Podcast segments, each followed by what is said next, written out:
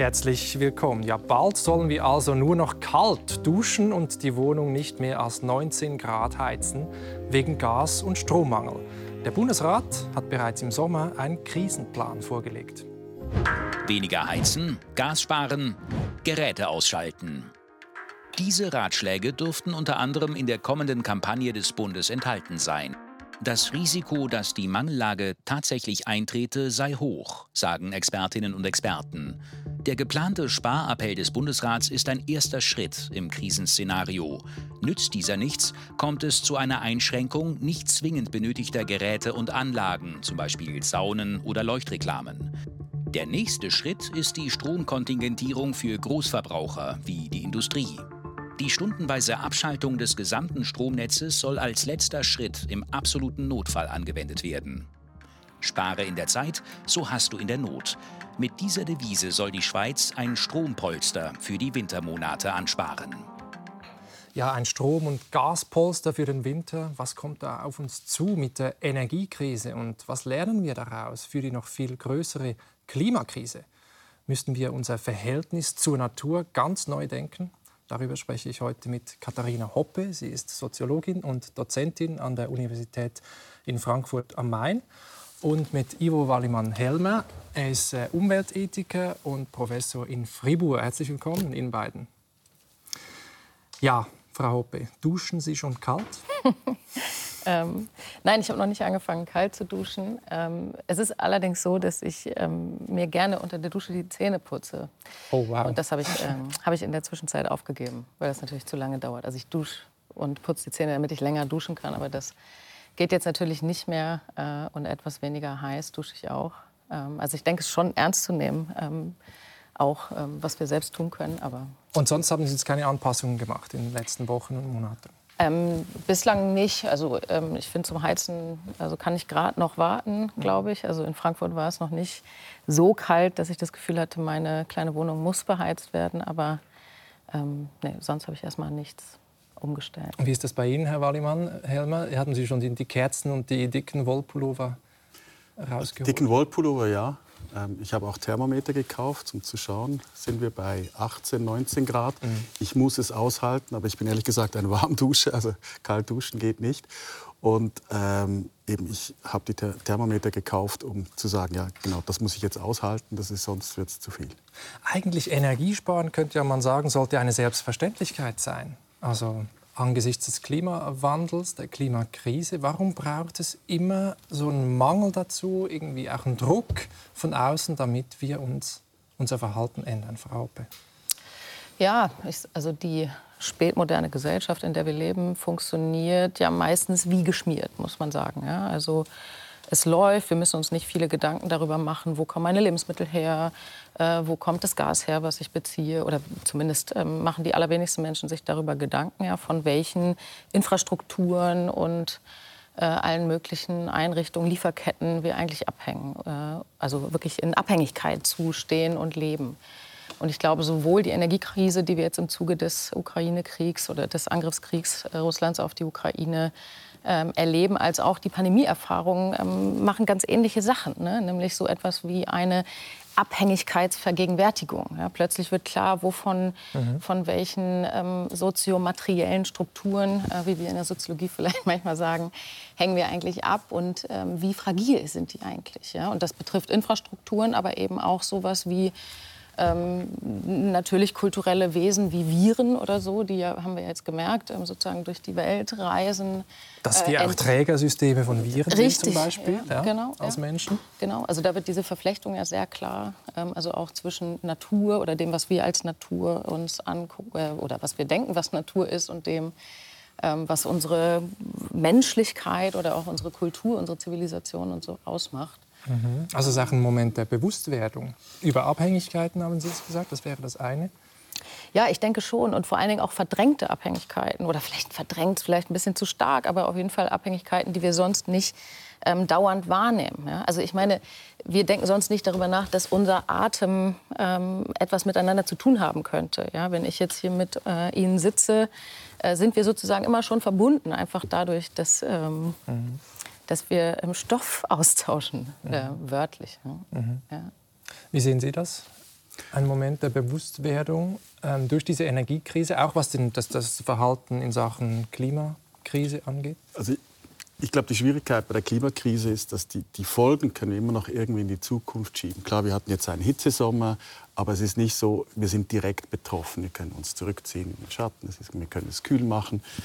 Ähm, aber die Klimakrise ist immer etwas, das man noch in gewisser Weise in die Zukunft Und es gibt auch diese kann. Verzögerung halt. Genau, es gibt die Verzögerung. Äh, man kann auch sagen, es betrifft nicht uns, sondern eben Länder des Südens oder Bevölkerung des Südens. Und ich glaube, das ist auch ein psychologisches Moment. Also man nennt das, kann das die Tragödie der Allmende nennen und der Klimaethik wurde das die Tragödie der Intergeneration, äh, die intergenerationelle Tragödie der Allmende genannt. Und das heißt, es kontrolliert uns niemand in unserem CO2-Ausstoß, weil eben die zukünftigen Generationen betroffen sind oder weit entfernte Menschen. Und diese direkte soziale Kontrolle findet nicht so statt, obwohl wir natürlich zum Glück die Klimajugend haben, die äh, das Ganze auf das Tapet bringt und uns bewusst macht, dass wir uns entsprechend unser Verhalten verändern sollen. Ja, und es gibt dieses Gemeingut Natur und wir glauben, wir können uns da alle bedienen und die Verantwortung diffundiert so ein bisschen. Wir wissen nicht, wer jetzt wirklich verantwortlich ist dafür. Mhm. Und ich, mein Beitrag ist ja sehr, sehr gering, wenn ich jetzt mhm. lange äh, ein warmes Bad nehme. Das wird den Unterschied nicht machen. Also auf das werden wir sicher noch mhm. zu sprechen kommen, wenn wir im zweiten Teil der Sendung auch darüber reden, was Verantwortung denn heißen könnte und wer handeln muss in der mhm. gegenwärtigen Krise, aber auch in der, in der Klimakrise. Vielleicht noch eine persönliche Frage, äh, bevor wir richtig einsteigen. Wie steht es denn um Ihren nachhaltigen Lebensstil? Wie klimafreundlich leben Sie? Ich meine, Sie beschäftigen sich beide intensiv mit diesen Themen, Klima- und Umweltschutz. Mhm. Ähm, wirkt sich das auch auf Ihr Leben aus? Platt gefragt. Ja, ganz klar, muss es. Also Sie können nicht äh, Studierende der Umweltwissenschaften unterrichten und über die Klimakrise sprechen und sich nicht entsprechend verhalten. Also bei mir heißt es, ich habe kein Auto, ich versuche nachhaltig zu heizen. Ich versuche kein Fleisch zu essen. Ich sage absichtlich versuche, weil ich falle immer wieder in die Falle, dass ich dann doch eben Fleisch esse. Also ich versuche mich da anzupassen. Ähm, aber ich möchte nicht quasi den Moralapostel spielen und sagen, ich bin immer perfekt und verhalte mich perfekt nachhaltig, weil aufgrund der Pfadabhängigkeiten, die wir haben in unserer Gesellschaft, fällt man immer wieder in der Trap und wird sich entsprechend nicht nachhaltig verhalten. Mhm. Ist das bei Ihnen? Ja, also die Beschäftigung oder die intensive Beschäftigung mit gesellschaftlichen Naturverhältnissen, mit der Klimakrise hat bei mir ganz viel angestoßen und ganz viel Hinterfragung auch von meinen eigenen Praktiken ermöglicht. Ähm, also ich ähm, esse auch wirklich nur in Ausnahmefällen Fleisch. Ich habe auch kein Auto. Ähm, ich fliege im Regelfall nicht. Also ich bin jetzt seit weiß nicht, vier, fünf Jahren gar nicht mehr geflogen. Aber ich will auch nicht ausschließen, das noch mal zu tun. Ich will nun dazu sagen, dass ich das schon, also ich habe auch im Zuge der Vorbereitung auf die Sendung noch mal darüber nachgedacht. Mhm. Ich empfinde es schon noch als Privileg, das tun zu können. Also ne, das ist, manche Sachen kann man sich halt auch nur aus einer bestimmten ähm, sozialen Position heraus überhaupt erlauben. Und warum das ein Privileg sein kann, habe ich dann auch noch mal überlegt. Also es ist ja nicht nur, weil ich irgendwie tolle, gesunde Nahrungsmittel kaufen kann oder so, sondern auch beispielsweise mit dem Reisen, ja, also zum Beispiel mit der Fähre und dem Zug ähm, durch Europa zu reisen, äh, ist nicht günstig, ja, sondern eher teurer als ein Flug. Und gleichzeitig äh, hat es aber einen Reiz, ja, weil, ähm, finde ich, ähm, weil sie sich stärker tatsächlich in der Welt verorten können. Und meinem, also ich, ich, glaube, dass diese Verortungsleistung, also wo stehe ich eigentlich, wie hänge ich zusammen, wie weit sind eigentlich Distanzen, was ist diese Welt, was ist das eigentlich, ähm, die Natur oder auch wie wir, wie wir Natur und ähm, ja, das, was uns umgibt, unsere Umwelt, unsere Mitwelt, sagen manche, wie, wie erleben wir das eigentlich? Ja? Ähm, das erlebe ich als großes Privileg und ich glaube, dass so Verortung, Verortungsleistungen etwas sind, was auch eine Ethik ähm, letztlich informieren kann. Ähm, und vielleicht auch was mit Verantwortung zu tun hat, aber das können wir später besprechen. Mhm. Aber mhm. ähm, ja, das habe ich irgendwie noch mal gedacht, ja, dass das auch etwas ist, was man sich leisten können muss und wo ich mir auch wünschen würde, dass es mehr Leuten ermöglicht werden würde, das als etwas, als einen Gewinn zu sehen Weil und nicht als Schönes einen Verzicht. Ja. Genau, also es gab ja kürzlich auch eine Einlassung von dem Bergsteiger Reinhold Messner, der auch wieder für den Verzicht plädiert hat, gesagt, das ist nicht nur eine Strafe, sondern man muss das umframen, umdenken mhm. und sagen, das kann ein Gewinn sein, es kann eine Befreiung auch sein. Also ich finde wichtig, also was, was Sie gesagt haben, von wegen, man muss es eben auch ähm, es muss eben auch möglich sein, sich entsprechend zu verhalten oder sich mhm. entsprechend anzupassen. Und gerade wenn wir an ärmere Bevölkerungsschichten denken oder an ärmere Gemeinschaften, wäre es eine, eben nicht gerecht oder eben nicht fair, sie verantwortlich zu zeichnen für Dinge, die sie eben nicht können. Wenn man sich in gewisser Weise ernähren muss oder wenn man sich in gewisser Weise fortbewegen muss, weil einfach keine Möglichkeiten bestehen, ich meine, dann darf man auch keine moralische Schuld aufladen oder Verantwortung verlangen, wo es nicht möglich ist. Mhm, mh. Also ich glaube, das ist aus moralischer Perspektive eine, eine wichtige Sichtweise. Mhm, es ist auch schon eine Form von Güterabwägung, die da stattfindet. Genau. Kommen wir gleich noch mal genau. darauf zurück. Darf ich noch eine ganz ja. kurze Sache ergänzen? Es geht natürlich auch nicht um eine Romantisierung von Verzicht. Ne? Also ich glaube, da muss man auch aufpassen, weil es, ich glaube, man muss mehr oder wir sollten mehr darüber nachdenken, um welchen Verzicht es jeweils geht. Ja? Also ähm, verzichte ich auf etwas, was tatsächlich entbehrlich ist, oder wird mir ein ähm, Verzicht aufgezwungen, etwa durch die Kürzung von Sozialleistungen oder so. Ne? Also mhm. da, glaube ich, sollte man stark differenzieren, weil das war auch was, was ich in der Vorbereitung irgendwie noch mal dachte. Auch Verzicht ist natürlich ungleich verteilt. Ja, also breite mhm. Bevölkerungsschichten müssen jetzt schon sehr, sehr stark verzichten, einfach aufgrund von Abbau von Sozialleistungen. Ja? Oder überlegen Sie mal, wer kann sich jetzt gerade die Gasrichtung leisten und wer nicht. Ja? Ähm, also ich glaube, da habe ich auch darüber nachgedacht, also Verteilung von Verantwortung, aber auch Verteilung von Verzicht ja, mhm. ist, glaube ich, ein Thema, was, was wichtig ist in dieser Situation zu bedenken. Mhm. Ich, ich glaube aber, also ich, ich finde diese Rede von Verzicht immer ein bisschen problematisch. Also weil es geht ja nicht nur darum zu verzichten, okay, ich dusche kürzer, Verzicht, ich heize weniger, Verzicht. Es geht doch auch darum, einfach die Einstellung zu ändern.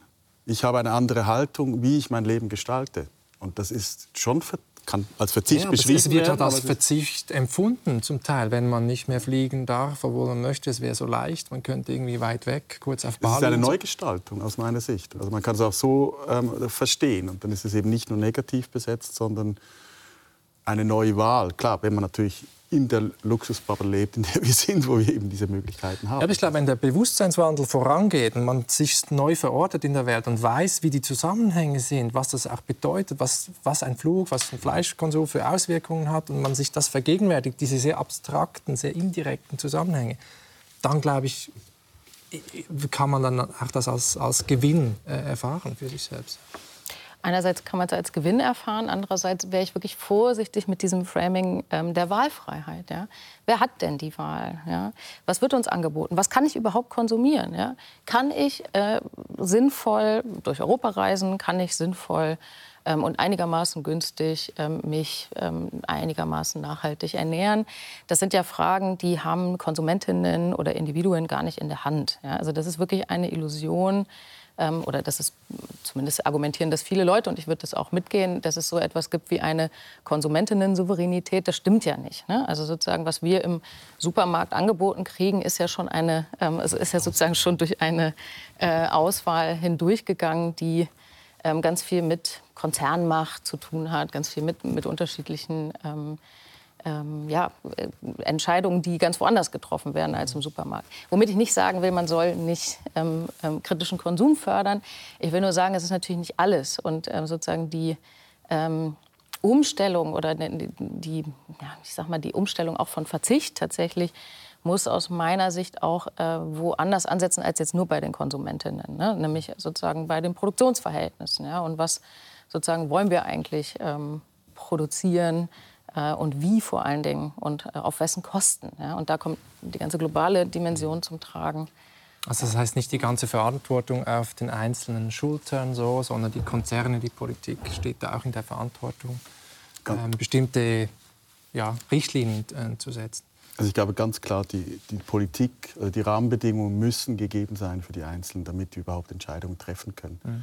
Also ich plädiere immer dafür, bei der Konsumation Information über CO2, zum Beispiel CO2, das damit verbunden ist mit dem Gut, das ich konsumiere, graue Energie und so weiter. Diese Informationen brauchen wir, wie auch äh, Vorgaben, in welche Richtung es gehen soll. Es sind nicht nur individuelle Entscheidungen, was nachhaltig ist, es ist eben auch eine gesamtgesellschaftliche Entscheidung. Und da brauchen die Einzelnen Unterstützung. Ander, andernfalls wären wir überfordert. Und mein beliebtes Beispiel ist da immer, was ist besser im Mai? Ich weiß es in der Zwischenzeit. Äpfel aus der Schweiz oder die Ananas aus Brasilien. Was Im hat, Mai, oder was? Im Mai, mhm. im Mai. Mhm. Die Äpfel wurden ewig gelagert. Die sind eben nicht gekühlt, so nachhaltig ja. gekühlt. Ja. Die sind nicht so nachhaltig wie, wie die Ananas. Aber diese Information brauche ich. Mhm. Weil es halt nicht intuitiv ist. Man, man, muss sich viel anlesen. Man braucht viel genau. Information, um genau. nachhaltig leben zu können. Genau. Jetzt ist es ja so, jetzt sind wir oder und auf uns kommt diese Energiekrise zu, sehr wahrscheinlich, und äh, Strom und Gas werden, werden knapp werden. Und jetzt äh, rufen schon viele wieder nach Kohle und nach schmutzigen Energien, sogar nach, nach äh, Atomkraft äh, und so weiter. Wie beurteilen Sie das als, als Ethiker? Diese, dieses Dilemma, sage ich jetzt mal, zwischen Versorgungssicherheit, wir müssten irgendwie über diesen Winter kommen, so, auch die, die, die vulnerablen Personen, die älteren Menschen, man muss heizen können und es braucht Strom, damit der, das ganze System läuft. Andererseits ist da der Klima, Umwelt und, und Naturschutz. Mhm. Also zunächst einmal Atomenergie, das ist ein schwieriges Thema. Also Atomenergie, die Abfälle sind problematisch, die müssen eingelagert werden. Aber es wird kein CO2. Eine, genau. Aber wenn man nur auf den Klimawandel schaut, ja. wird kein CO2 produziert. Also eigentlich eine saubere Technologie. Klimafreundlich, ja. Wenn es jetzt darum geht, einzusparen, wenn es darum geht, Versorgungssicherheit sicherzustellen, gerade aktuell in diesem Winter, also in einer Notlage, äh, dann muss man immer abwägen. Wir haben auf der einen Seite den Klimaschutz, große Herausforderung, die wir langfristig lösen müssen oder jetzt schon langfristig lösen müssen. Aber auf der anderen Seite ähm, haben wir natürlich auch andere Ansprüche, die wichtig sind zu schützen, nämlich ein, ein anständiges Leben führen zu können. Und wenn vulnerable Bevölkerungsgruppen das eben nicht mehr können, weil die Versorgungssicherheit nicht mehr gegeben ist, dann ist es diese Abwägung, die man fällen muss und wo ich zurzeit sagen würde, wenn es nicht dann eine längerfristige Entscheidung ist zugunsten der dreckigen Energieproduktion, dass man sagt, ja, zur Sicherung eines bestimmten Lebensstandards minimal ein anständiges Leben führen zu können. In diesem Winter würde ich das dann befürworten. Aber, aber es, nicht langfristig, oder? Das, ja, das ist klar. Es muss überwunden Punkt. werden, diese Schwierigkeit. Aber wir dürfen nicht einfach dann sagen, ja, also wir haben Klimakrise. Ähm, und deswegen ist das jetzt verboten in einer Notflage, wie sie jetzt aktuell äh, vorfindet. Ja, aber es ist natürlich der Punkt, dass auch die zukünftigen Generationen ein, ein anständiges Leben führen wollen. Genau. da kommt natürlich diese neue Perspektive dann auch äh, mit ins Spiel. Also ich habe von der aktuellen Notlage gesprochen. Ich habe nicht gesagt, es ja. soll eine langfristige Lösung sein, weil wir, wir, müssen, äh, weil wir äh, ein anständiges Leben nicht sichern können. Mhm. Sondern das Ziel sollte sein, langfristig ein anständiges Leben sichern zu können und Klimaschutz zu betreiben in dem radikalen Maß, in dem wir es eben müssen. Mhm. Mhm. Es gibt ja noch das andere Dilemma, das wir jetzt auch äh, mitbekommen haben in den letzten Wochen, gerade im Nationalen Ständerat diskutiert, also der Konflikt zwischen Natur- und Umweltschutz auf der einen Seite und Klimaschutz auf der anderen Seite. Also was zum Beispiel Solarpanels in den Bergen angeht oder die Stauseen, die erhöht werden sollen und so weiter.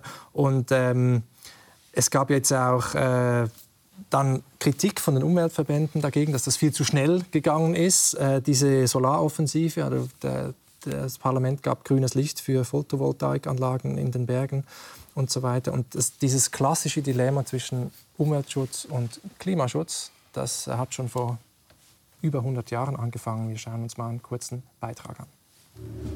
Vor über 100 Jahren schon sorgte die Energieproduktion im Berggebiet für rote Köpfe. Während Jahrzehnten aber war der Grund für Kontroversen ausschließlich die Wasserkraft, die dafür benötigten Staumauern und die dazugehörige Infrastruktur. Bis heute können Umweltverbände jede einzelne Etappe beim alpinen Ausbau der Wasserkraft bekämpfen, und oft tun sie es auch.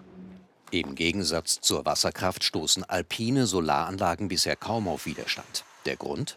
Solaranlagen wie hier an der Staumauer des Mutsees im Kanton Glarus oder die Anlage beim Albinia-Stausee in Bergell oder auch die schwimmenden Solarpanels auf dem Lac de Tulle im Wallis wurden alle auf bereits bestehende Infrastrukturanlagen, wie eben Stauseen, gebaut.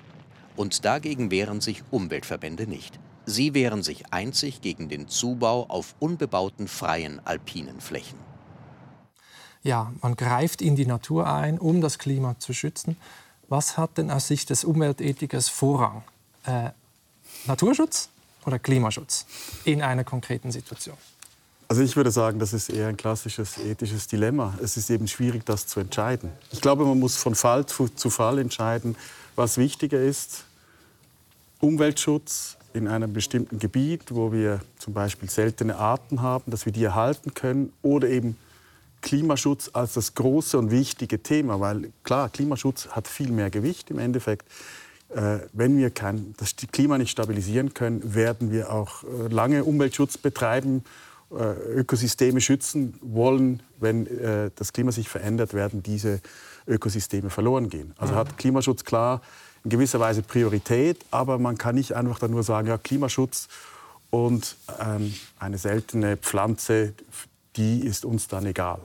Ich meine, es gibt auch das Votum des äh, schwedischen Klimafolgenforschers Johann Rockström, eine sehr bekannte äh, These vor über zehn Jahren mit den ökologischen Belastungsgrenzen. Ich habe Ihnen hier eine Grafik mit, mitgebracht. Man muss jetzt nicht alles verstehen, aber man sieht, es gibt verschiedene Segmente was Naturschutz angeht. Das Klima ganz oben, Klimakrise ist nur eines davon und da ist schon, schon einiges rot, aber daneben ist viel mehr rot, nämlich zum Beispiel der Plastikmüll oder auch das, die, die Biodiversität, also das Artensterben und ganz unten die Böden und so. Und rot heißt, wir haben die planetaren Belastungsgrenzen schon längst überschritten. Aber es zeigt auch, es gibt alle diese unterschiedlichen Problemfelder, die auch miteinander zusammenhängen. Das heißt, wir können nicht einfach irgendein Aspekt rausgreifen, sondern wir müssten wahrscheinlich ganz grundlegend neu unser Verhältnis zur Natur auch definieren und sehen, wie alles mit allem zusammenhängt, Frau Hoppe. Ja, also dieser, äh, das ist ja sozusagen ein ähm, Satz, der aus der Ökologie kommt. Ne? Also äh, alles hängt mit allem zusammen. Ähm, da ähm, haben jetzt neuere Theorien ähm, ja versucht, so ein bisschen den Wind aus den Segeln zu nehmen und nochmal darauf hinzuweisen, dass nicht alles mit allem zusammenhängt, sondern alles mit etwas zusammenhängt. Ja, das ähm, geht dann, kann man eigentlich zurückbeziehen auf das, was ich vorhin Verortungsleistungen ähm, genannt habe. Ja? Und dass es eigentlich eher darum geht, die Spezifizität ne, dieser, ich sag mal, Verwobenheitsbündel oder Verwobenheitsgefüge ähm, besser zu verstehen und zur Kenntnis zu nehmen. Mhm. Ähm, in Bezug auf die Frage vom ähm, Naturverhältnis würde ich ähm, sehr, sehr stark ähm, dafür plädieren, nicht mehr oder nicht äh, von einem Naturbegriff auszugehen, der diese völlig abkoppelt von, vom Sozialen oder auch von der ähm, Kultur, ne? sondern das ernst zu nehmen, was zum Beispiel in Diagnosen wie dem Anthropozän, also dem geologischen Erdzeitalter, in dem der Mensch ähm, zur zentralen geologischen Kraft geworden ähm, ist. Deswegen ähm, heißt es auch so, der Anthropos, also der Mensch, prägt sozusagen unsere, unseren Lebensraum und deswegen wird da dieser Begriff Anthropozän verwendet und das ist zum ersten Mal so in der Menschheitsgeschichte. Genau, also es gibt da Riesendebatten drum, wann das anfängt und mhm. so weiter und so fort. Aber ähm, genau, also die These ist tatsächlich, dass die ähm, die Spuren sozusagen, also auch wirklich geologisch sedimentierend, ne, ähm, die, Struktur, äh, die ähm, ähm, die Menschheit sozusagen ähm, diese, diese Erdschichten ähm, durchdringt und prägt. Ne? Und deswegen ist das Holozän dann abgelöst. Es gibt aber auch eine sehr große Kritik an dieser äh, Vorstellung ne? oder zumindest an dem, an dem Wording, an dem, wie man es benennt, ne? weil natürlich auch hier gilt nicht, die ganze Menschheit ist gleichermaßen äh, für die Misere verantwortlich, sondern ähm, das hat ähm, sozusagen bestimmte, bestimmte Gruppen sind da oder auch Konzerne und so weiter, Lebensweisen haben ähm, eine größere Verantwortung. Deswegen gibt es zum Beispiel auch den Vorschlag, das ganze Kapitalozän ähm, zu nennen, was womöglich schon etwas ähm, präziser ist oder etwas präziser das, ähm, das Dilemma äh, benennen kann, in dem wir sind oder die Misere benennen kann, in der wir sind. Weil nicht der Mensch an sich, sondern der Kapitalismus, also das Wirtschaftssystem die Natur zu sehr ausbeutet und, und verändert. So. Genau. Also ob es jetzt der Kapitalismus ja. ist als eine sozusagen anonyme äh, Kraft oder so, ähm, müsste man auch, glaube ich, aufpassen. Aber na klar, ne? also das wäre der Impuls dieser Kritiken erstmal auch darauf hinzuweisen, naja, ähm, der Mensch an sich oder auch die Anzahl der Menschen an sich ist nicht das Problem, ne, sondern ähm, sozusagen wie mit den Ressourcen, die da sind und die, ähm, mit, die genutzt werden können, umgegangen wird. Ja. Mhm. Und das, ja in der gegenwärtigen Debatte, die ist ja stark geprägt, auch von, von einer Figur, gerade so was die Soziologie und die Philosophie an, angeht, nämlich von dem französischen Denker Bruno Latour, der wirklich so ein radikales Umdenken äh, auch fordert in Sachen Verhältnis Mensch-Natur. Ähm, und der so steile Thesen hat, wie etwa, dass die Moderne als Epoche auch vorbei ist und wir das einfach noch nicht verstanden haben. Äh, wir hören ihm mal kurz zu.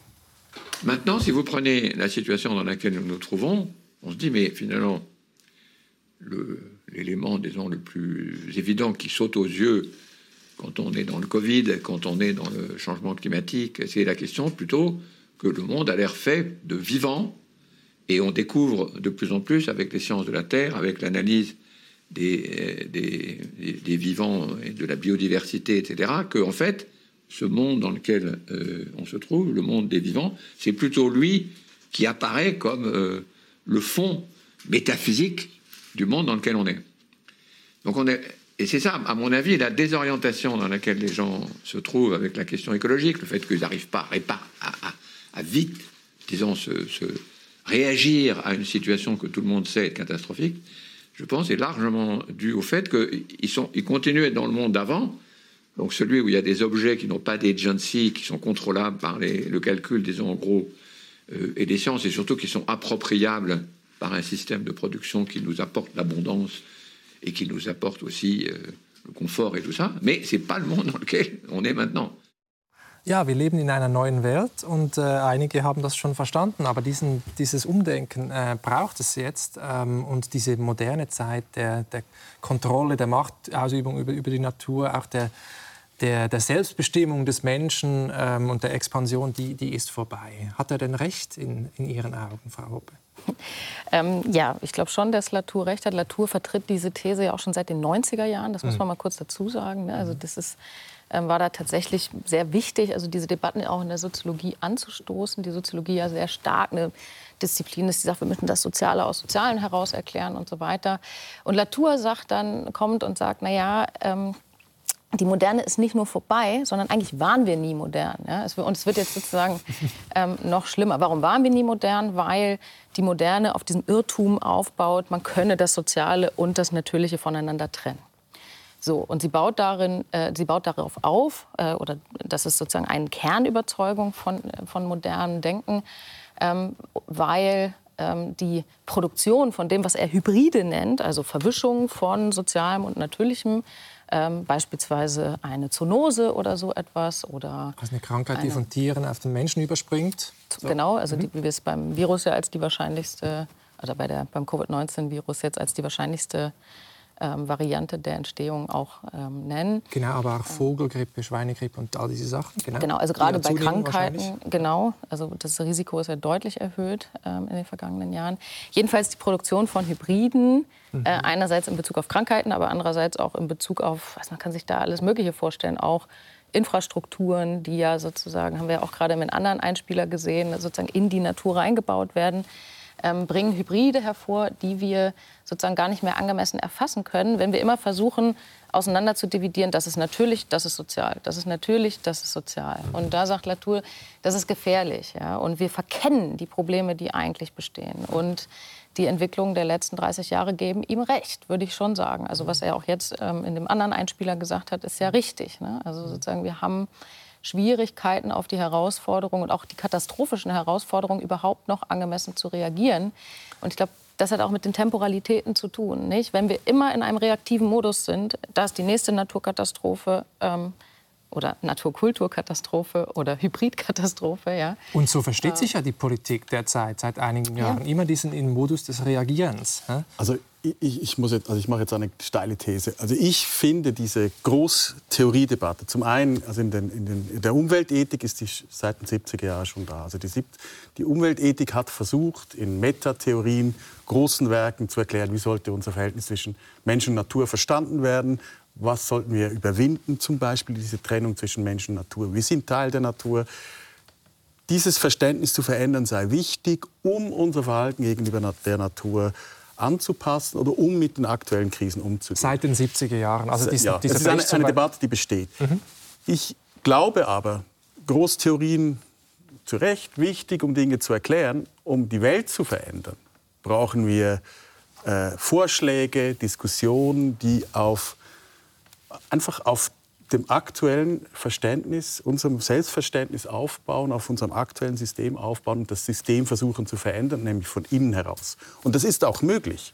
Man kann Vorschläge machen, wie zum Beispiel den Emissionszertifikatenhandel, die eben erlauben, zum Beispiel unser Emissionsverhalten zu steuern. Mhm, mh. Und Großtheorien, also gut und recht. Also Anreize, Verbote, genau. Steuern, also was genau. die Politik macht. Aber ein, genau. ein, ein radikales Umdenken finden Sie führt eigentlich nicht nirgends. Irgendwann mal müssen wir dahin kommen, aber nur zu sagen, wir können nicht reagieren, weil wir eben die falsche Großtheorie im Hintergrund haben, glaube ich, ist problematisch, weil wir haben ein gewisses Selbstverständnis und ich habe ein aktuelles Beispiel. Ich habe gestern mit einem Geologen diskutiert. Wenn ich mit einem Geologen Naturtheorie vorbereite oder irgendwelche Umweltethiktheorien vorbereite, der sagt mir, hallo, ich habe ein Problem, ich muss hier messen, wie groß das Volumen unter der Erde ist, damit wir CO2 speichern können. Und der will wissen, ja, was sind jetzt hier die aktuellen normativen Probleme. Und die sind eben kleinteilig, sehr einfach und nicht mit einer großen metaphysischen Theorie erklärbar. Frau Hoppe, sind Sie zu visionär unterwegs? nee, ich glaube nicht. Ich glaube tatsächlich, dass die Bereitschaft, ja, oder also klar, es muss darum gehen, das System von innen zu verändern. Und Sie sagen jetzt, dafür brauchen wir pragmatische Ideen und mhm. ähm, irgendwie politikberatende Interventionen von Seiten der Philosophie. Und ich glaube, was wir leisten können als DenkerInnen, welcher Disziplin auch immer, ist, Angebote dafür zu machen, uns selbst zu hinterfragen. Und ich glaube, wenn diese Hinterfragung nicht passiert, äh, oder die auch eine Bereitschaft entsteht, ernsthaft ähm, zu hinterfragen, wie wir leben, ähm, dann können wir uns die ganzen pragmatischen ähm, Vorschläge bis zu einem gewissen Grad auch sparen, weil sie halt sehr, sehr stark in der, ich nenne es jetzt mal, Systemlogik bleiben, die wir immer schon kennen ja, und die uns einen Großteil der Probleme, die wir heute haben, eingebrockt hat. Und deswegen bin ich sozusagen schon eine Vertreterin von ich, Großtheorie würde ich es wirklich nicht nennen, ne, sondern aber sozusagen äh, dem Versuch, auch einen anderen Denkstil ähm, sozusagen ähm, stark zu machen. Weil ich glaube, wie gesagt, sie bleiben sonst in Protokollen hängen, die das immer Gleiche wiederholen. Und klar, wenn eine Katastrophe kommt, dann muss darauf reagiert werden. Ja? Und auch mit Protokollen und ähm, vielleicht sogar auch in einer knallharten Marktlogik. Mhm. Glaube ich wirklich. Ja? Aber ich glaube, wir müssen auch teilweise vor sozusagen diese reaktiven, diesen reaktiven Modus kommen. Und, ja. Ich meine, Bruno Latour machte das geschickt. Er prägt auch solche Bilder, solche Metaphern. Zum Beispiel sagt er, wir leben nicht auf der Erde, sondern wir leben in der kritischen Zone. Wir leben in einem kleinen Gürtel von ein paar Kilometern, der die Atmosphäre, also den, den Erdboden umschließt. Und da, dieser Lebensraum, da können wir leben. Wir können nicht irgendwo hin zum Mars oder so. Ähm, wir sind da eingesperrt und dieser Lebensraum, der ist nicht einfach immer da gewesen, sondern Pflanzen haben den für uns hergestellt, über Jahrmillionen. Das heißt, das ganze Weltbild wird auch neues dadurch. Und ich kann mir schon vorstellen, dass man dadurch auch mit diesem anderen Menschen- und Weltbild einfach anders motiviert ist und ganz andere Entscheidungen auch trifft. Ich habe meine Zweifel, tut mir leid, ich habe wirklich meine Zweifel. Also es gibt nicht Pragmatik, sondern Pragmatismus, also von der amerikanischen äh, Pragma Pragmatismustheorie her. Da gibt es Andrew Light, das ist ein Philosoph, der hat gerade die Umweltethik äh, oder die klassische Umweltethik eben genau dafür kritisiert, dass sie eigentlich nichts bewirkt hat mit ihren riesigen Theorien, also solche Bücher, oder? Also mit diesem Umdenken, das metaphysische Umdenken. Ähm, eben, man muss dann das alles verstehen und erklären, wahnsinnig kompliziert. Aber sie hatten praktisch keinen Einfluss auf die Veränderung der aktuellen Politik. Und von dem her, klar, also ein neues Bild, oder? Also wie Sie sagen, Latour, ein neues Bild, neues Selbstverständnis kann vielleicht die Motivation verändern. Äh, wäre schön, wenn wir uns anders verstehen würden. Und ich, ich kann ja auch dem folgen, ich bin ja nicht gegen diese Theorien. Nur, für die Politik brauchen wir was anderes. Wir brauchen kleinteilige Lösungen. Wir brauchen Dinge, die man mit den Kolleginnen und Kollegen oder den Mitbürgerinnen im Nationalrat diskutieren kann oder die man mit den Naturwissenschaftlern genau anschauen kann. Mhm. Und dafür, also mein Geologe-Kollege würde sagen, das ist warme Luft. Mhm. Hilft mir nicht.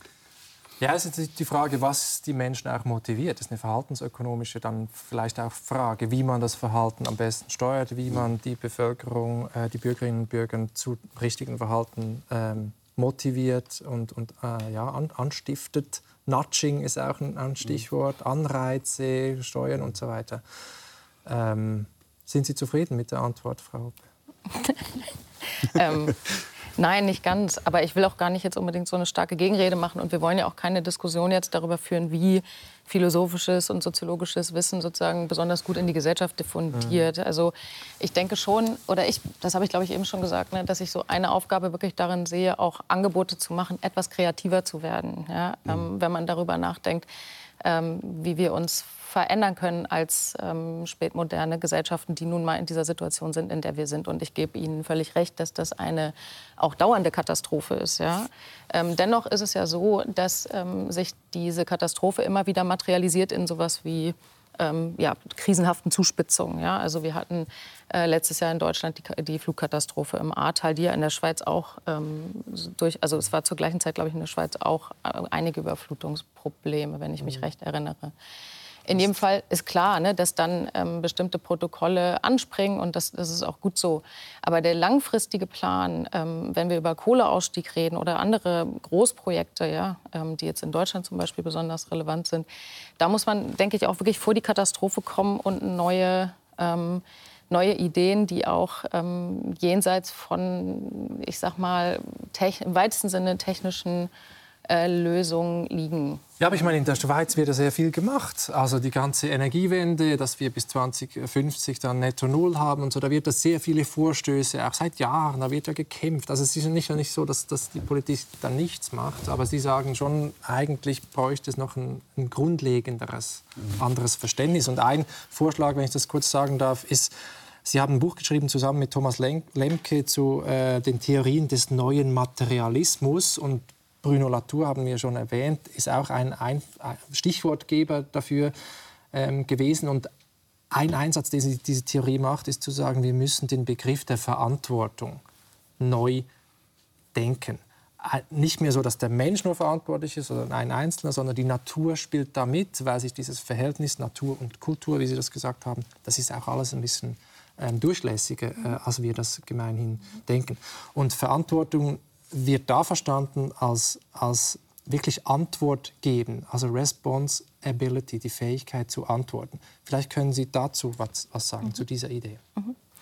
Genau, also ganz grundsätzlich sind diese Ansätze, also neue Materialismen, erstmal ganz ähnlich wie Latour, das haben Sie ja gerade schon gesagt, ähm, welche die sagen, wir müssen Natur ähm, nicht mehr so sehr als passiv und als Ressource ähm, begreifen, sondern stärker als aktive Parameter, ne? sowohl politisch als auch ethisch, äh, als auch ontologisch, wenn Sie so wollen. Und ähm, das sind Ansätze, die sehr stark, ähm, jetzt neben Latour, ich will das nur sagen, weil das mir wichtig ist, sehr stark aus der feministischen Tradition kommen, mhm. ähm, die sozusagen auch damit arbeiten, ähm, sowas wie den Natur-Kultur-Dualismus deswegen zu kritisieren, weil Natur darin systematisch abgewertet wird. Ne? Und das wird historisch häufig mit Weiblichkeit, mit Reproduktionsfähigkeit identifiziert. Also ähm, dieses dualistische Denken, was auch Latour kritisiert, ist auch vergeschlechtlicht ähm, und hat ähm, sozusagen in der feministischen Tradition eine lange Tradition, beschäftigt sich mit der Kritik daran sozusagen. Und die neuen Materialismen versuchen jetzt zu sagen, die Stofflichkeit, die Körperlichkeit von Natur ähm, und von uns äh, und von Welt, wenn Sie so wollen, ähm, die hat ein hohes Maß an Unverfügbarkeit. Und wir müssen eine andere Antwort darauf geben, als die immer nur zu beherrschen und zu regieren und ähm, zu, zu uns, uns aufzuschwingen als Menschen, ähm, zu sagen, wir kriegen das schon irgendwie mit einer technischen Lösung in den Griff oder äh, mit unserem Pragmatismus oder mit äh, noch mehr Extraktivismus, also Ausbeutung von Böden, sondern wir brauchen andere Antworten darauf. Und jetzt kommt da diese, dieses Antworten ins Spiel. Eine These oder ein, ein Vorschlag, sozusagen, der dann eher in diese ethische Richtung geht, ist zu sagen, genau, Verantwortung ist nicht nur Zurechenbarkeit, ähm, sondern Verantwortung ist auch etwas wie eine Haltung, ein Ethos. Ähm, und dann sozusagen im nächsten Schritt ein Ethos des Antwortens. Ja? Antworten worauf? Naja, Antworten auf Andersheit. Ja? Und diese Andersheit können andere Menschen sein, aber halt eben auch ähm, auch nichtmenschliche ähm, Akteure. Das klingt schon mal so ein bisschen abstrakt auch. Also dieses andere und dieses Unverfügbare, klar, das ist die Natur, das sehen wir jetzt auch in, in der Covid-Pandemie. Das sind Viren, die haben eigene Interessen. so. Äh, die scheren sich nicht um uns Menschen. Da ist, äh, das sind Flutkatastrophen, das sind Dürren und so weiter. Da passiert was und wir müssen irgendwie mit diesen neuen Agenten Natur auch umgehen lernen. Äh, Sie, Herr Wallimann-Hellner, Sie haben sich auch intensiv mit dem Verantwortungsbegriff auseinandergesetzt und, und, und, die Frage gestellt, wer muss denn eigentlich handeln in dieser Klimakrise zum Beispiel? Was, wie, können Sie was anfangen mit dieser neuen Art, über Verantwortung nachdenken zu wollen? Also die Schwierigkeit, die ich habe, ich habe so die Tendenz zu sagen, also wenn es darum geht, wer ist verantwortlich zum Handeln in der Klimakrise oder in der Umweltkrise oder in den Krisen, in denen wir uns befinden, Ich denke im Endeffekt, die Handelnden, die wirklich diejenigen, die Maßnahmen ergreifen müssen, sind die Menschen. Und damit bin ich dann schon mal ein bisschen zur Opposition in dem Sinne, dass ich sage, es ist eine anthropozentrische Sichtweise, wenn wir über Verantwortung sprechen. So wie ich den Begriff verstehe, jetzt aus der philosophischen Tradition heraus, heißt Verantwortung sich verantworten, Antwort geben und dann braucht es eine fragende Instanz und das ist dann häufig eine soziale Instanz, eine Institution oder mein eigenes Gewissen oder eine andere Person. Also ist es in diesem Sinne Verantwortung im Sinne ein, ein Austausch unter Menschen. Und dann wird es komplex. Also wenn man dann fragt, wer hat welche Verantwortung, Beginnen wir beim Individuum. Wie weit reicht die individuelle Verantwortung? Wann heißt diese Verantwortung, ich muss mein Verhalten ändern? Wann heißt diese Verantwortung, ich muss politisch aktiv werden? Ab wann beginnt die staatliche Verantwortung? Welche Verantwortung haben Unternehmen? Wie verhält sich diese Verantwortung zur Verantwortung des Staates? Und in all diesen Kontexten, denke ich, muss man sich überlegen, welche moralischen Regeln spielen denn da eigentlich eine Rolle? Sollen unser Verhalten oder unsere Antwort geben eben leiten? Aber Sie finden schon, der Nationalstaat, also jetzt bei uns die Schweiz, die hat die primäre Verantwortung, bei, bei solchen großpolitischen Problemen wie Klimawandel vorzugehen und nicht ich als Einzelner. Das ist falsch, nein, das glaube ich nicht. Also okay. wir alle einzeln haben einen Einfluss auf die Krise. Ja. Also aktuell emittieren wir, wir emittieren mehr oder weniger. Das hat, auch wenn er so klein ist, einen Einfluss. Und wir haben sicherlich eine Verantwortung als Individuen, etwas dazu beizutragen, dass die Krise weniger stark wird. Wir können nicht dazu beitragen, dass wir sie vermeiden oder möglichst minim halten. Dafür brauchen wir, wie Sie sagen, oder gesamtgesellschaftliche Veränderung, strukturelle Veränderung. Und für diese kann ich nicht allein die Verantwortung tragen. Da bin ich eher verpflichtet, zu politisch aktiv zu werden.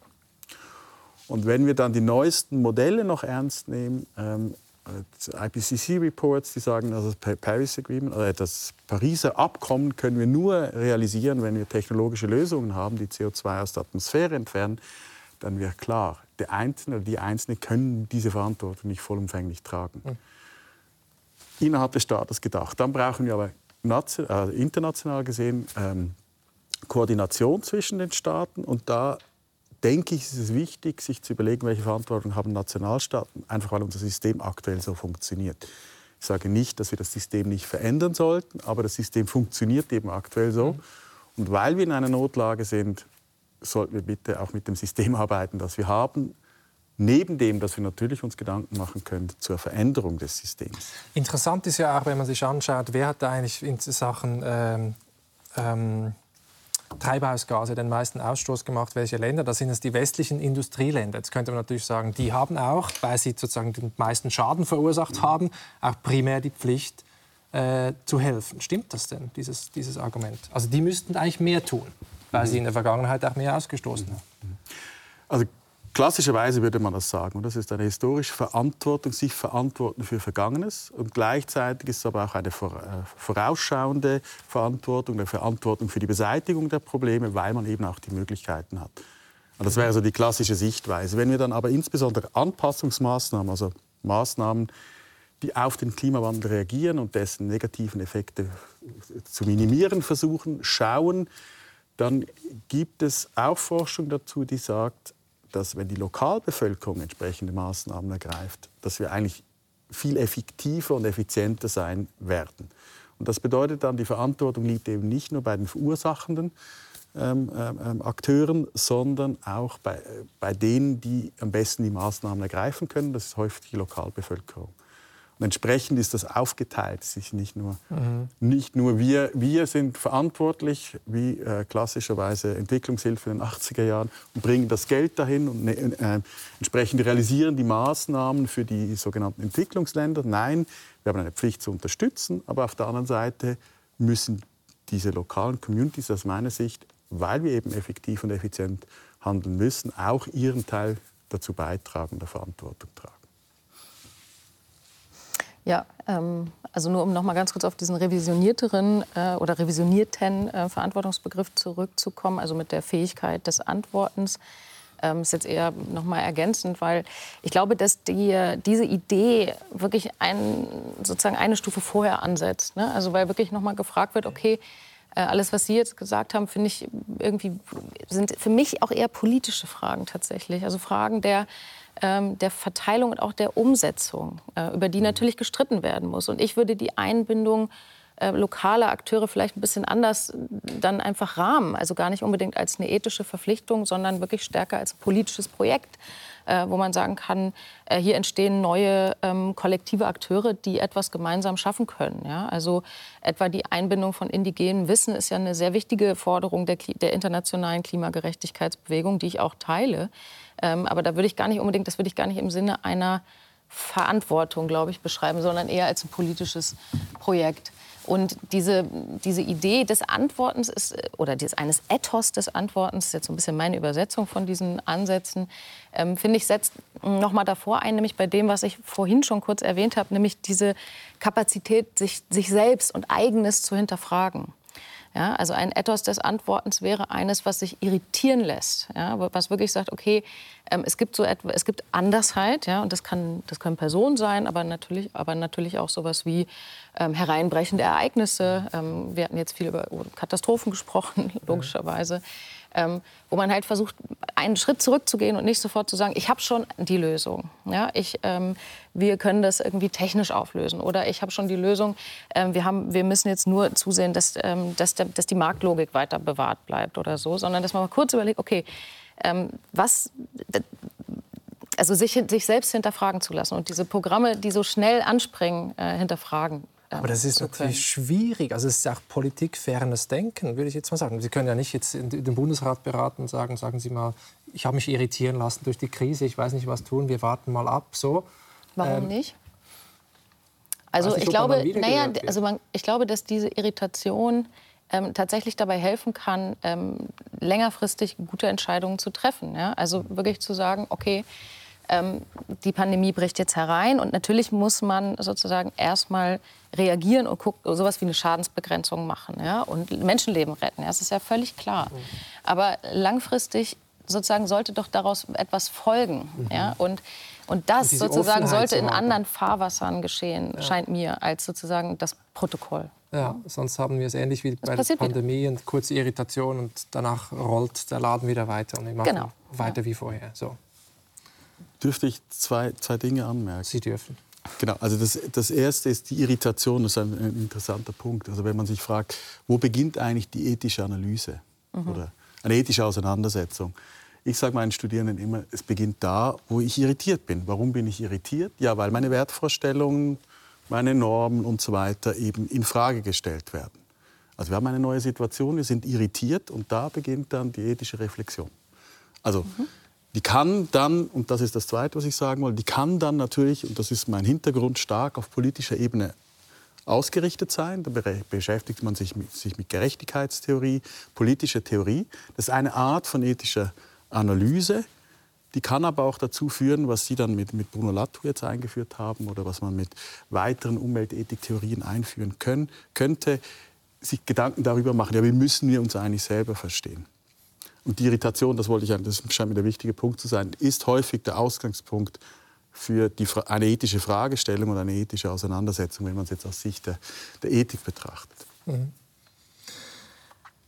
Stichwort Politik, Stichwort auch Verantwortung des Einzelnen oder der Einzelnen. Und das ist ja auch eine schwierige äh, Frage, eine Debatte, die schon, schon länger läuft. Also wenn es jetzt Veränderungen braucht, Verhaltensveränderungen und die Demokratie, die Bürgerinnen und Bürger nicht bereit sind, sich so schnell anzupassen, wie stark darf man dann liberale Grundwerte an denen sozusagen auch ein bisschen schrauben, um Ideale wie Gerechtigkeit und jetzt das Recht zukünftiger Generationen mit ins Boot äh, zu holen, wenn uns das im Alltag eigentlich ziemlich egal ist, vielen von uns, und wir nicht so sehr auf Nachhaltigkeit äh, setzen. Das ist vielleicht ein Punkt, den wir noch diskutieren sollten.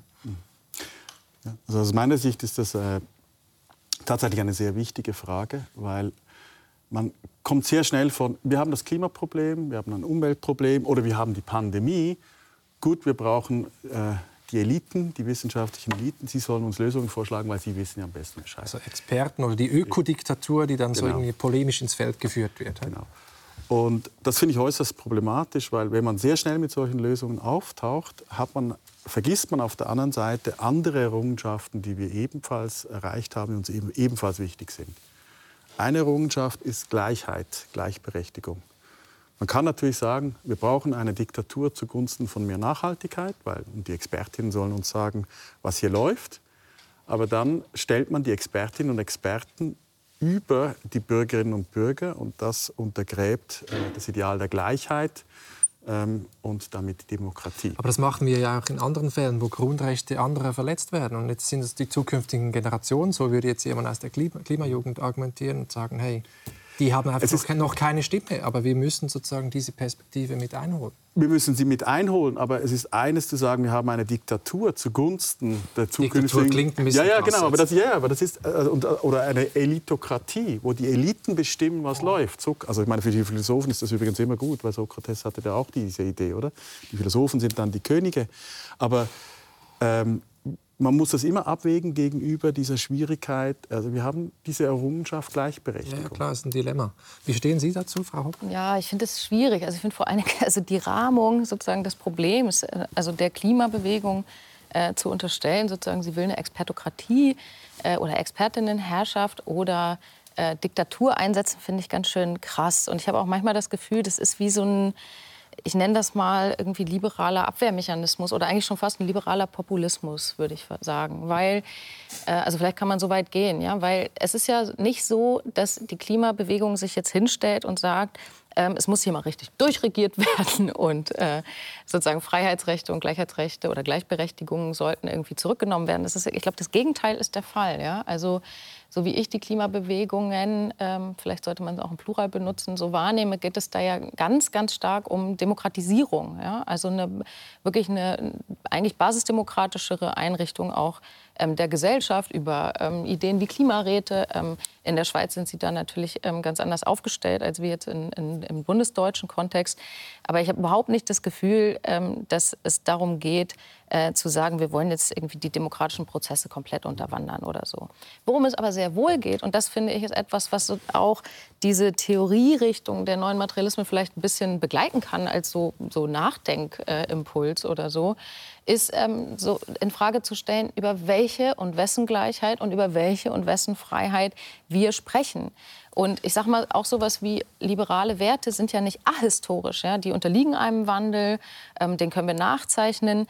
Ähm, bestimmte liberale äh, Ausprägungen, ich nenne es jetzt mal ähm, pauschalerweise irgendwie Wirtschaftsliberalismus oder so, haben eine starke ähm, Dominanz ähm, ausgebildet, die uns heute auf die Füße fällt. Ich glaube, das muss man schon ja, auch meine, Da kommt sagen. auch diese Forderung äh, nach dem Systemwechsel. Also äh, System Change, not Climate Change ist ein, ein, ein Slogan. Genau. Das andere Follow the Science. Also es sind so ach, radikal, also radikale. Das eine ist sozusagen das Follow the Science. Äh, das muss man jetzt nicht als Diktatur äh, auslegen, glaube ich. Aber das andere ist dieses, diese Systemfrage zu stellen, was Sie ja jetzt, wenn ich Sie richtig verstehe, nicht machen. Sie sind reformistisch unterwegs und bei Ihnen habe ich eher den Verdacht, da gibt es grundlegende. Also ich, ich sage nicht, dass man das System nicht in Frage stellen kann. Aber sowas wie das, der Grundwert der Gleichheit, den aufrechtzuerhalten, zu fragen, was das genau bedeutet, wie, wir ihn ausgestalten müssen, wie weit wir auch das Spektrum der Gleichberechtigung fassen müssen, also geografisch wie in der Zeit. Das ist natürlich klar, das müssen wir, da müssen wir daran arbeiten.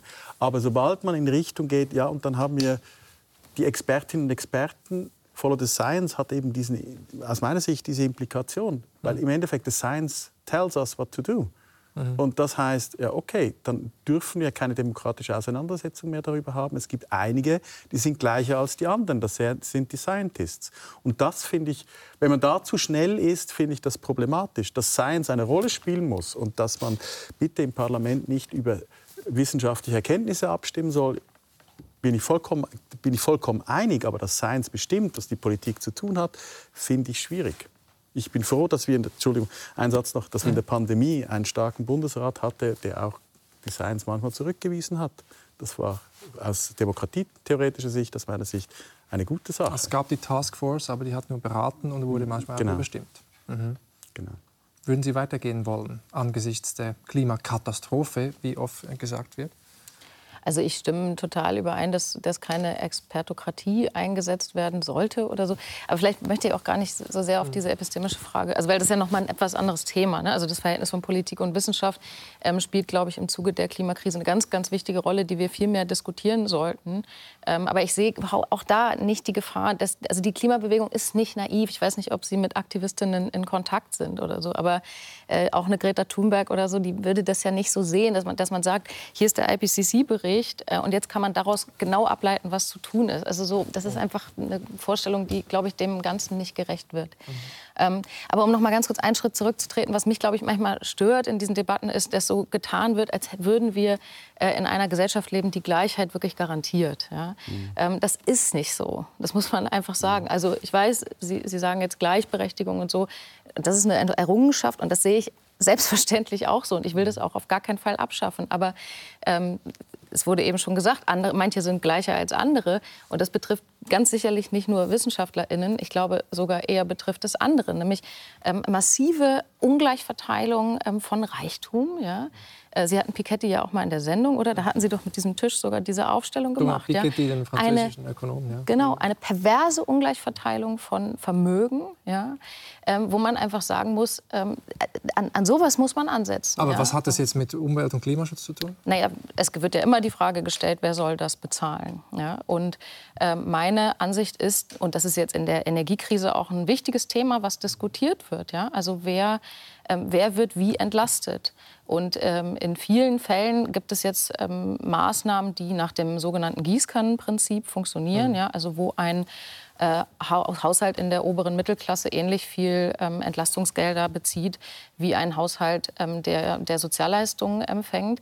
Und das finde ich einfach grundfalsch. Und ich glaube, ähm, das hat auch der neue Bericht des Club of Rome ja gerade noch mal festgestellt, sozusagen ohne Umverteilungsmaßnahmen mhm. kriegen wir es nicht hin. Und ja. zwar nationale Umverteilungsmaßnahmen genauso wie globale Umverteilungsmaßnahmen. Das ist etwas, worauf Sie auch hinweisen, auf diese Übergangsgerechtigkeit. Was sozusagen die, die, die, die Wende angeht, muss man schauen, dass die sozial verträglich ist. Und das kann ich sehr gut nachvollziehen. Mhm. Wir sind schon fast am Ende des Gesprächs. Wir haben persönlich angefangen äh, mit dem Duschen. Noch mal eine persönliche Frage. Ähm, Gab es bei Ihnen rückblickend einen Moment oder ein bestimmtes Erlebnis, ähm, das sie dazu angestoßen hat, ganz neu über die, das Thema Natur, Umwelt und, und Klima nachzudenken? Oder waren das vor allem wissenschaftliche Arbeiten, die Sie gelesen haben dazu? Also ich, ich, bei mir war es eher die wissenschaftliche Arbeit, die mich dann, wenn man so will, gewisserweise radikalisiert hat mit meinem Konservatismus, den man wieder so Sie klangen jetzt nicht als so Philosoph, radikal, ja. als, als, Philosoph, ja, ja, aber wenn man dann genauer hinschaut, sind dann schon einige Dinge äh, ja. radikaler. Ähm, ich bin aber auch, wenn ich äh, öffentlich auftrete als äh, der Philosoph äh, und mit meinem Job an der Uni auch nicht so ganz so radikal, wie wenn ich als Bürger unterwegs bin. Und was mich dann am meisten prägt, ist mein Weg zur Arbeit mit dem Fahrrad. Da bin ich mhm. wirklich radikal. Und das prägt mich immer wieder und ich bin immer wieder stolz, dass ich kein Auto habe. Also Sie, okay, das prägt Sie, die Fahrt dahin, da spüren Sie irgendwie das ist richtig. Das ist, das ist richtig, das ist richtig, in dieser Blechlawine unterwegs zu sein, zu sehen, ja. alle fahren Auto. Nein, man sollte das nicht. Man hat Klimaschutzgründe, äh, man braucht viel Platz, viel Energie und ja. so weiter. Was war es bei Ihnen? Also sicherlich viele unterschiedliche Sachen, aber vor allen Dingen auch ähm, die Auseinandersetzung mit, ähm, ähm, mit Genossinnen und äh, Freundinnen und auch sicherlich eine Freundin ganz besonders, die immer schon stärker ökologisch ähm, unterwegs war als ich. Und ja, ich glaube, ich habe nach und nach mehr verstanden, wie Dinge, die mich immer schon gestört haben, wie soziale Ungleichheiten, sozusagen auch was mit der Klimafrage zu tun haben. Das Gleiche gilt für äh, feministische Fragen. Das konnten wir jetzt hier nicht so viel diskutieren, war auch nicht unbedingt Kam das Thema. Kurz vor, aber, ja. Mhm. ähm, genau, aber auch da, ne, also sozusagen wie die Klimakrise auch Dimensionen hat. Ähm, die man vielleicht nicht unmittelbar auf dem Schirm hat. Und da habe ich dann vor allen Dingen diese wissenschaftliche Neugier, glaube ich, entwickelt und auch äh, versucht, das sozusagen in mein Umfeld so ein bisschen ähm, reinzutragen. Ähm, aber ja, ein Ereignis fällt mir nicht, nicht so unmittelbar ein. Das reicht auch. Also die persönlichen Gespräche, glaube ich, äh, das können ja. wahrscheinlich viele so auch sagen, dass diese prägend sind und dass man diese anderen Perspektiven äh, mitbekommt und dadurch auch eine Verhaltensänderung stattfindet. Ich danke Ihnen ganz herzlich für dieses äh, Gespräch, Frau Hoppe und Herr Wallimann-Wilmer.